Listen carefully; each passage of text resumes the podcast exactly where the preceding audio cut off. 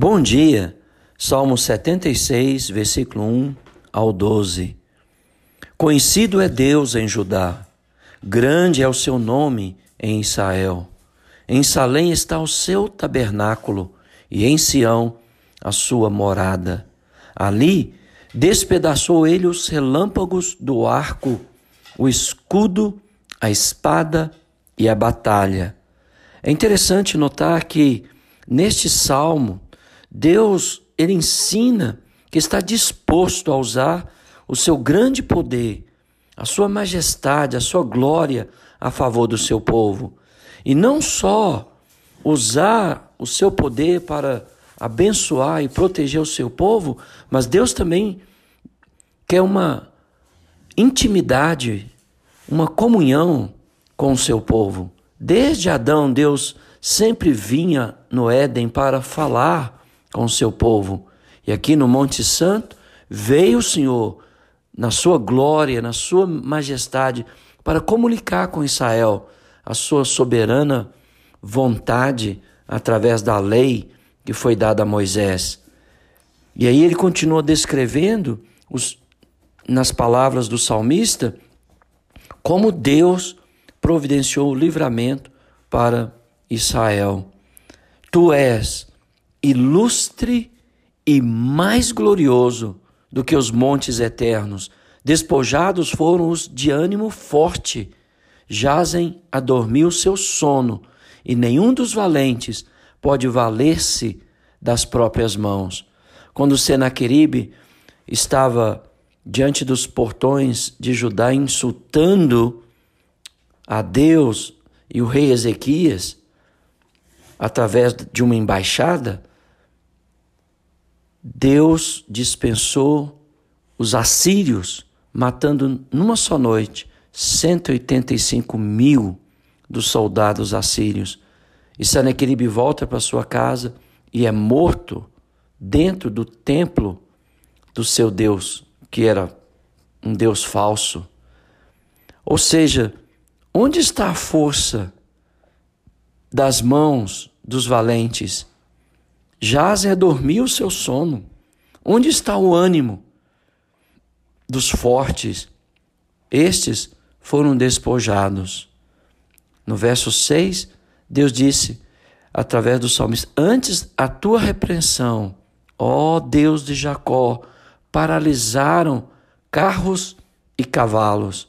Você pode lembrar de vários eventos na história que Deus fez isso quando libertou Israel da escravidão do Egito, os carros e os cavalos de Faraó, apesar que o texto aqui está falando realmente da invasão assíria e, das, e do juízo de Deus sobre a Assíria no ano 701, 702 antes de Cristo. Tu, sim, tu és terrível se te iras. Quem pode subsistir a tua ira? Desde os céus fizesse ouvir o teu juízo, tremeu a terra e se aquietou. Ao levantar-se Deus para julgar e salvar todos os humildes da terra, Deus salvou Ezequias na sua humildade, ele foi ao templo do Senhor, jogou-se seu rosto em terra e orou a Deus, pedindo por livramento.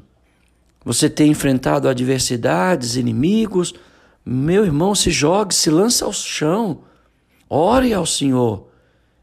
E você verá a glória de Deus atuando na sua própria vida. Porque Deus tem prazer em levantar os humildes. Pois até a ira humana há de louvar-te, e do resíduo das iras te cinge. Senaqueribe, com seu exército, exército insultava o Senhor e o rei Ezequias, mas, diante do juízo de Deus sobre eles, o povo adorou o Senhor, louvou o Senhor. Fazei votos, pagai-os ao Senhor, vosso Deus. Tragam presentes todos os que o rodeiam, aquele que deve ser temido. Vamos presentear Deus com uma vida santa, justa, piedosa.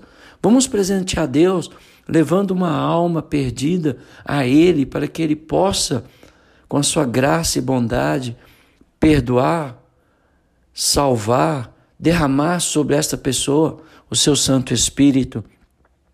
Vamos presentear o Senhor cuidando e zelando dos pobres, dos órfãos, dos necessitados. Vamos presentear o, presentear o Senhor cuidando daqueles menos favorecidos.